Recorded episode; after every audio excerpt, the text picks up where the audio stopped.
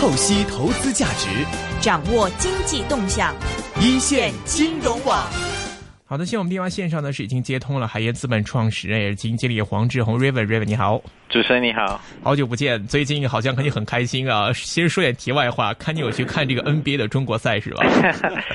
对，这个呃，对我觉得呃，其实也是跟股票有关的。哦，开开玩开玩笑了，但是我不知道大家知不知道，今天那个康师傅其实是呃股价涨了百分之八。然后呢，这个原因是因为今天早上那个税信，呃，Credit Suisse 其实是呃重新有一个覆盖，然后是推这个，觉得今今年这个消费啊消费品其实今年像旺旺啊，像这个康师傅啊都不怎么样，所以觉得这个是一个很好的时段，毕竟市场啊已经涨了，它没涨，所以推这个股票。但其实我们觉得更好玩的是，呃，那个勇士队的一个中锋后备中锋就 Javel McGee 对。他在 Instagram 上面、微博上面发了一个照片，就说他在吃那个，因为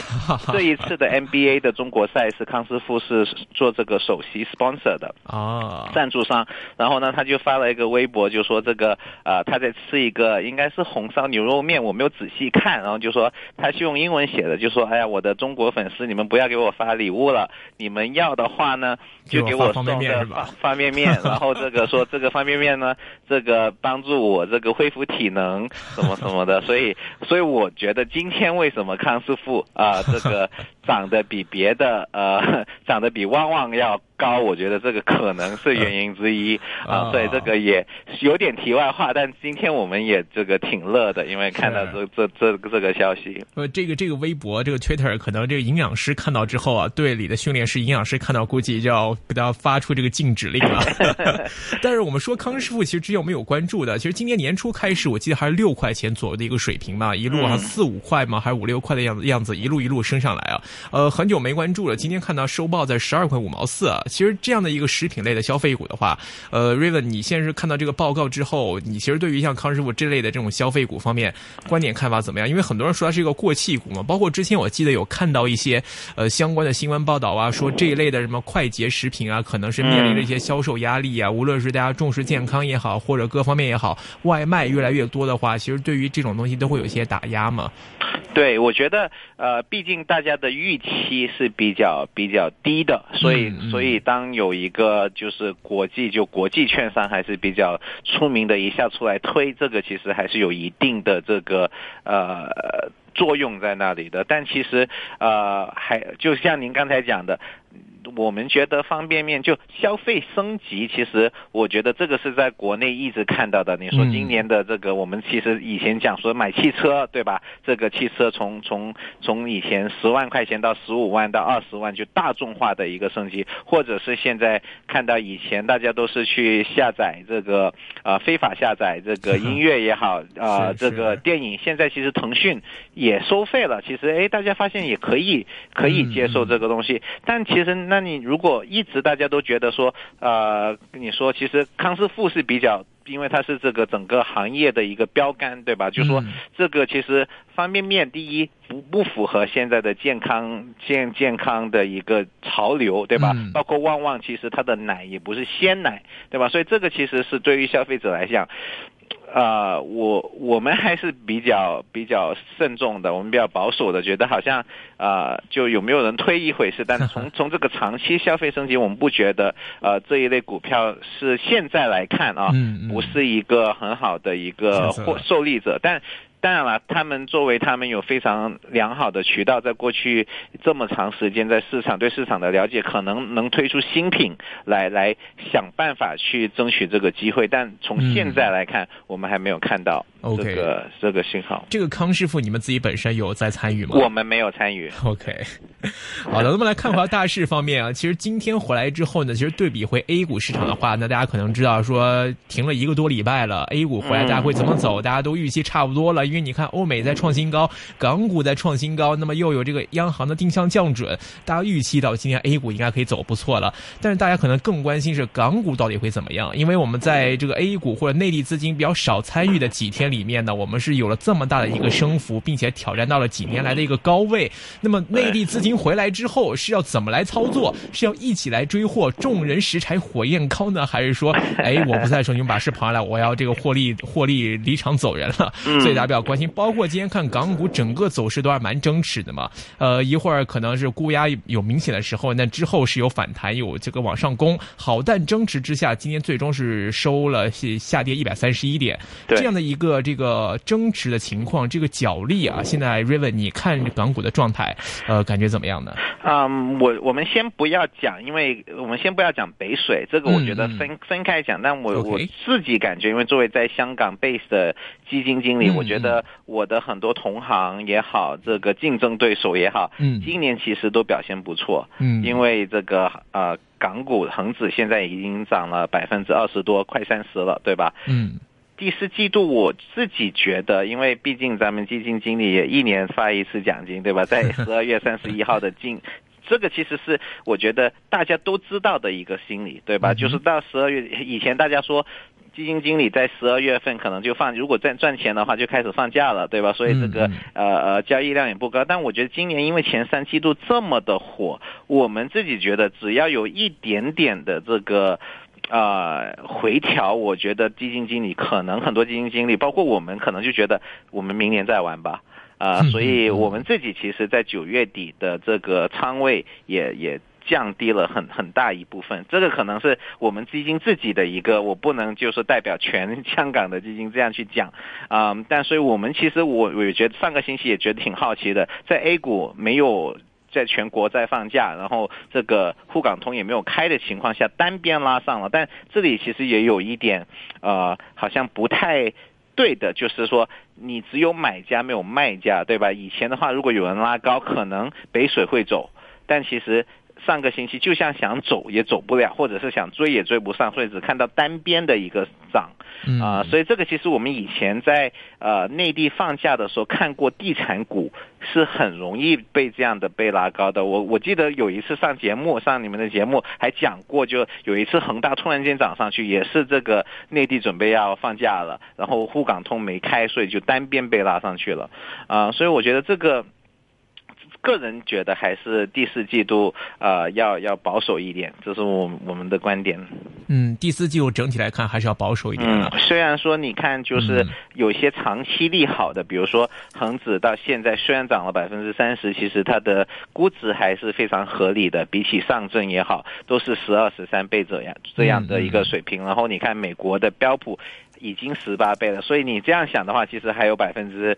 三四十的空间，对吧？嗯。但但不能这样讲，因为我觉得这个也是要陆续要看，而且呃，八月份、九月份，其实大家可能比较奇怪的一点就是为什么九月份很忙？因为八月份出了业绩，九月份其实很多表现很好的股票表现也非常的好，因为管理层都在香港做路演。那现在下来的话，因为很多公司没有这个。第三季度的业绩直接到明年，所以从业绩报告来话，下来几个月也是比较。淡的一个一个时间，所以我觉得我自己是觉得大家大势可能会保守一点，但可能可能会错的，我也不知道。呃，就是大势可能会保守，但当中的焦点股份或者是一些热点股份有基本面支持的这个市场认可的股股份，该有行情还是会继续有行情的。对，我我觉得这这个是绝对，好像这几天啊，从上个星期开始，这个现在大家都在开始炒五 G 的概念，对吧？所以其实呃，今天其实想讲的一个股票也是这个我们。我们基金持有的一个股票最近的表现也不错，呃，叫做这个长飞呃光纤电啊光缆，这个股票的代码是六八六九啊，现在目前的市值是两百亿港币左右，嗯。嗯哼，这个公司给给大家介绍一下，因为其实这个公司啊做这个是做光纤的啊光纤的，它其实光纤有三个部分，一个叫预制棒。一个叫光纤，还有光纤绑在一起叫光缆。其实这个其实呃技术性挺高的，但简单来讲就是预制棒是最毛利最高的一部分，它是在上游，然后用通过预制棒来做光纤，光纤再做光缆，然后光缆就是咱们看到的，比如说在家里用的也好，或者是在这个你看到有时候在街上啊四 G 的那些啊。的无线电话基站，他们用的宽带，其实这些都是用光缆做的。所以啊，长飞是作为是在武汉的一个公司，它是这个我刚才讲的这三种产品，它已经是全球最大的供应商，也是在国内的话，从市场份额来讲是第一的。我们今年看到这个中国，因为在中国其实啊，所有的这种电信产品都是卖给三大营运商：中国移动、中国电信，还有啊中国呃联通啊。移动、联通、电信了，对，移动、联通、电信。所以其实从他们三个的公开招标这个采购来讲，啊，长飞的这个呃市场占有率是最高的，所以我们觉得这个是一个绝对是一个行业的领导者。OK，所以这个光纤光缆这一块可能大家不是很了解，因为我们 suppose 可能大家只知道说，比如说电信、移动铺设网络会直接找中兴，或者直接找华为，或者直接找这种这个营建商方面。其实具体的采购的话，这些当中的一些运作也都。是由这个运营商，比如说移动、电信自己来采购这一块的光纤光缆的是吧？对，是的，呃，特别是这个呃，我们讲的，我们其实呃整其实整个呃无线电话这个系统是有很多个，其实也是一个生物链。我们讲的其实就是光光纤光缆这一部分，然后所以这个里面的就是最刚才讲提到的最这个工艺最强，也就是利润率最高的，其实是叫做预制棒，英语叫做 preform，这个就是长飞的核心竞争力。然后他们是呃，他们他们其实是。预制棒的呃，这个占了整个产业链的利润是能够达到百分之七十，所以其实做光纤、做光缆基本上不怎么赚钱，最赚钱的都是在预制棒。然后我们觉得这个也顺便讲一下这个呃，因为。平常这个其实专业性挺高的，所以我们觉得其实啊市场可能很少人会真正明白长飞的这个呃商业模式啊。刚才讲到就是预制棒它的利润是最高的，所以长飞其实它自己是百分之一百是它自己生产自己销售的。然后呢，光纤跟光缆，因为它的利润率较低啊，他们其实做了一个很特别的一个一个方案，他们其实是外包给了他们我们叫长飞系的一些合资企业还有战略伙伴。然后呢，这个长飞系来就长飞把他们的这个呃预制棒卖给了长飞系，赚了一笔之后，让他们去做光缆跟这个光纤，再把从他们那里买回来，再卖给中移动。其实这个是一个很特别的一个商业模式，也我们看到很多卖方，其实我们觉得，就像连卖方的研究师也没有搞明白他的这个商业模式是这么特别的。所以，如果你看这个，我们看到二零幺六六年的年报里面发生发现了一个很特别的现象，就是说，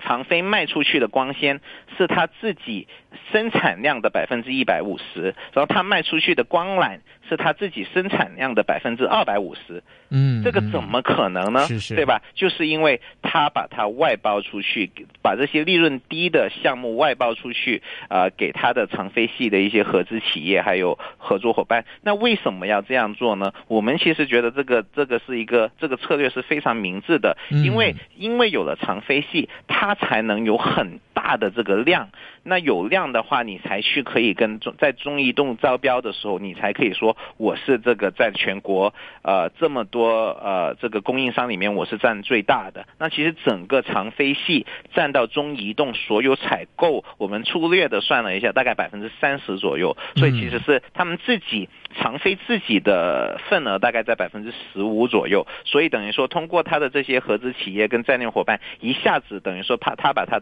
的市场份额啊。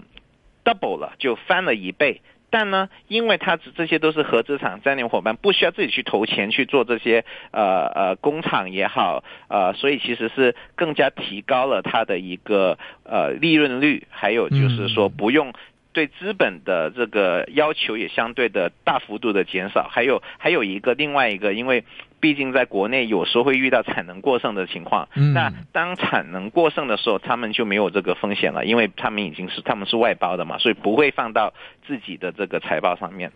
嗯嗯，是，所以这支像这个成飞，它在前景方面的预期怎么样？它是一直更多的专注在做这个预制棒方面吗？还是说将来的这个前景有什么样的一些这个竞争方面的压力，或者说这个前景的发展预期怎么样？对，这呃这几个星期大家都在讲这个五 G，因为可能因为这个呃苹果的 iPhone 也准备出来了，所以现在突然间大家都在讲五 G。那啊，大家觉得看这个公司，其实先回顾一下它今年的业绩，为什么最近涨得这么？呃，其实它九月份涨了百分之三十左右，呃，主要原因是因为它今年幺七年上半年它的这个收入的增长达到了百分之二十六，然后核心利润率啊，核心利润的增长其实去了百分之三十七，啊，涨得这么高的原因，其实是因为呃刚才讲的这三大运营商的这个采购量还有这个价格都在往上走，为什么？就是因为现在是移动互联网的移动这个。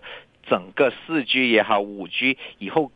越来越多的这个呃基站需要的这个宽，这个带宽也会越来越多。呃，基站就我们看的，我们叫做这个呃，中国不是这个，你去看到在街上走也会看到这个无线电基站，它的密度会越来越多，密度一多就需要的光纤光缆都会越来越多。这个我觉得是嗯，很多听众朋友会。会同意我讲的这个 对吧？因为毕竟就算觉觉大家觉得说要用 WiFi，那 WiFi 也需要这个，也也需要这个基站的，对吧？所以啊，我们觉得这个是对。国家来讲，这个对消费者来讲都是一个非常好的一个，就前景非常光明的一个行业。然后作为行业的龙头，我们觉得长飞还是会会有不错的表现。嗯，那我看这个近期股价近两个月来，这个股价几乎是翻了一倍了。对，这个升幅非常的惊人呢。那瑞文，如果你的话，就这只股份的投资建议方面的话，会怎么看呢？啊，现在它目前刚才讲到，它目前的市值其实两百亿港币，啊，也算是一个中还是。算中小盘股吧，还不算是一个大盘股，像像啊像 ZTE，像市值我两百亿了吗？我看好一百。对，两两百亿港币，两百亿了，两百亿。对，然后它的市值现在是二十倍左右。那我们觉得二十倍能涨百分之四十，那还是相对非常便宜的一个股票啊。然后我们觉得最近涨的有点多，除了这个五 G 的概念以外啊，大家其实也有关注到他们的呃有。海外的一个收入，这个也是觉得，就是咱们其实也是。这个我们之前聊过，这个国内的制造商也是在国内做到一定规模之后就要往外走。那他们其实常飞在印尼啊，在这个呃缅甸其实都有，甚至南非都有自己开始做了这个自己的公司，也有找当地的合作伙伙伴一起去开发做这个光缆。那我们觉得这个幺七年的话，从幺六年来的年报，它的海外收入占它总收入的百分之十，啊，增长同比增长是百分之三十左右。所以我们觉得。其实往后看，这个在“一带一路”的这个呃概念下面啊，我们觉得这个在中国如果能这个做得好的话，毕竟你现在去的这个发展中国家，大家也在用 OPPO 手机，对吧？我们之前讲天宝的时候也讲过这一点，所以我们觉得这个也是它未来增长点的一个一个亮点。明白。呃，那针对五 G 概念股方面，听众想问，像中兴、长飞光纤还有九四一中移动这方面的话，呃，是不是说还是分开看中兴跟长飞两只？最看好像九四一这类的直接运运营商方面要商业化运作要等一段时间，所以还是这个中兴跟长飞都考虑优先了。对，啊，因为我们基金呃主要覆盖，最近很多朋友都在问我中兴就。行业内的 啊，但毕竟中兴是个大盘股，一千几亿的市值，最近表现也非常好，也是因为同样的概念。但我们其实关注的更加喜欢偏好于这种啊比较小的市场，还不是特别认识，特别是像长飞，因为我们觉得市场其实根本不明白或了解 他们的这个商业模式，外包的商业模式，所以我们更加喜欢长飞。明白。今天还有听众想问这个 Raven 呢，之前你有介绍一二二六德林啊，想问一下就。就进一步分享一下你的看法，就是说这只股份你觉得估值多少才算合理啊？啊，最近其实呃，德林股呃，其实最近的这个股票的走势一直在三块钱左右，啊，其实一直都很便宜，非常的便宜。然后呢，呃，我们之前也分享过，我们觉得其实它的核心这个呃竞争力就是它有这个全世界最棒的这个玩具公司，比如说迪士尼，比如说这个呃风口啊来做它的这个长期发展的一个一个一个支撑点。我们觉得这个都没变啊。我们其实最近有一点点这个开始关注的，就是因为毕竟原材料的价格一直在往上涨，所以它因为毕竟嗯啊，当你的客户都是这个最高的这个最大。就就是行业龙头，其实你要加它的价，其实是非常困难的一个一个地方。这是所以这个是我们最近比较关注的一点啊。当然，我们基金现在还持有这个股票，但我觉得这个股价最近虽然它的上半年的业绩很好，嗯，但这个呃股价一直没怎么动，我觉得也可能也是大家市场担心的原因之一。还有一个，这个其实这个德林国际其实是韩国的管理层，嗯，然后呢，啊，最近。我们听回来就是好，感觉到这个有些股东去见他们，觉得哎，你们其实这么这么棒的生呃，这个比如说工厂都做得这么好，现金流非常高，也没有很多的这个资本支出的要求，你们为什么不派派多点股息？因为香港有一种说法，有一个风格，就是你派股息越多，小盘股这样的小盘股会更加令人喜欢。那这个公司其实。不喜欢派股息的，不喜欢分红，所以最近也也可能也因为这样的原因，令到市场对它不是特别的关注。嗯嗯，但我们觉得还是非常便宜的一个股票。OK，呃，另外有听众一路在跟 Raven 呢，想问一问跟进您推荐的几只股票，八一七一呃八一七中国经贸了，然后一五七九怡海，那么一五七五慕容，还有一九七九天宝，想问一下您对这几只股份的前景继续看好吗？那么现在有没有哪只是一个比比较好的买入时机呢？啊，我们觉得呃，这刚才您讲的这四只，我们基金都都还拿着。OK，呃呃，最近的话，之前其实上一次上节目有讲过天宝，天宝其实一直都没什么问题。我们觉得 OPPO 也很好，那下来台 vivo 或能不能成为下一个 OPPO 客户，这个我们还是会关注的。还有就是匈牙利它的能不能在这个博士那里能拿到更多的订单，这个我们很呃很很关注。怡海，刚才你有。讲遗海对吧？嗯，遗海其实我们最近刚见过公司，呃，感觉还是觉得这个海底捞的 这个店数增增加的店数还是比我们想象要好啊。我们我们自己去呃感觉下来，因为毕竟